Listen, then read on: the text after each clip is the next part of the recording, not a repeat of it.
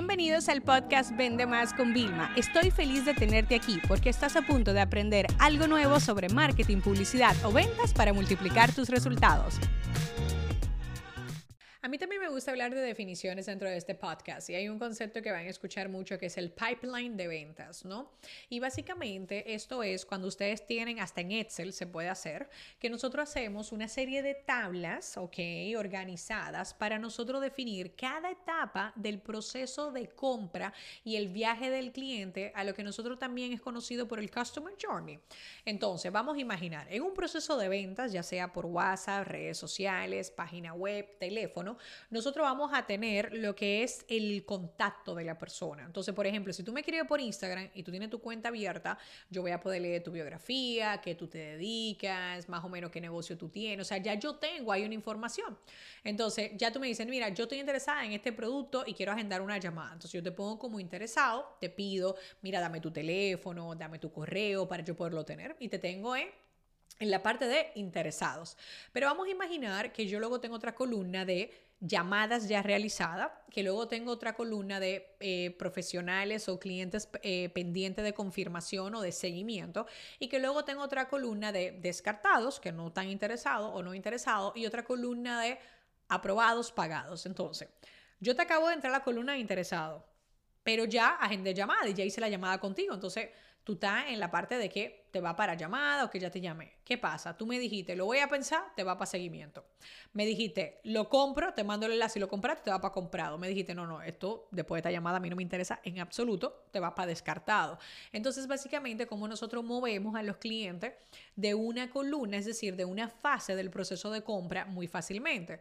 Insisto, esto se puede hacer con directamente con Excel, o sea, algo tan sencillo como Excel, nosotros lo podemos hacer, pero hay herramientas que tú buscas pipeline online. Y lo pueden hacer. Y la que yo les recomiendo sería que también la pueden utilizar en gratis, pero es muy visual.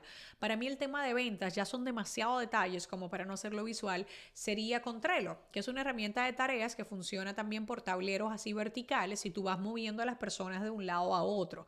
Y eso es muy, muy bueno. ¿Por qué? Porque imagínate que tú seas el vendedor, la vendedora más grande de tu negocio y Dios no lo quiere y te enfermas, ¿no? Entonces alguien tiene que tomar la llamada por ti, hay un control, hay un seguimiento. Imagina que tú tienes vendedores debajo de ti, es la forma en la que tú monitorizas el éxito de su trabajo también, ¿no?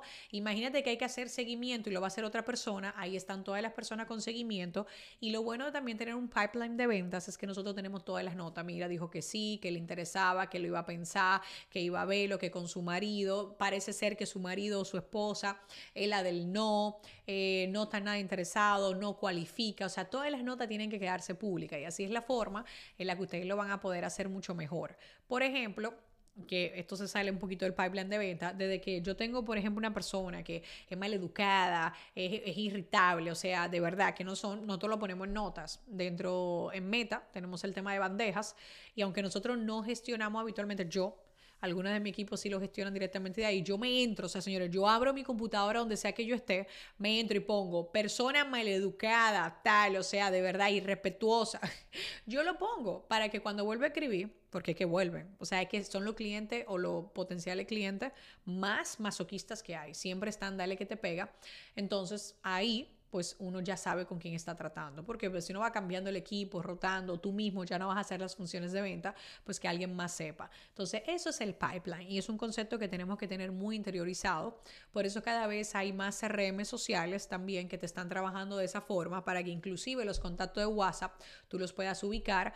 Por eso también nosotros podemos poner etiquetas en herramientas para poner, mira, interesado eh, ya compró, comprador, eh, o no le interesa cursos, pero sí le interesa eventos. O sea, ya hay un sistema de etiquetados, que es una forma también de nosotros crear un pipeline de otra forma, para nosotros ya tener a nuestros potenciales clientes a través de mensajerías, de correos electrónicos, de redes sociales, también bien estructurados. Este episodio se acabó. Ahora es tu turno para implementar. La educación con acción es y siempre será la solución.